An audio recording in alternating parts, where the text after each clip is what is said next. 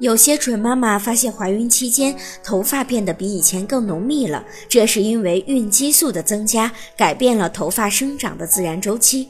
有的准妈妈也有掉头发的情况出现。那么，怎样才能更好的呵护头发呢？一、定期洗头，使用温和的洗发水。洗发后不要用干毛巾使劲揉搓头发。二、头发打结时，可先涂上护发素，再将头发梳开。三、使用宽齿的梳子梳头，避免过度使用吹风机和卷发器。四、使用天然材质的梳子，例如木梳、牛角梳。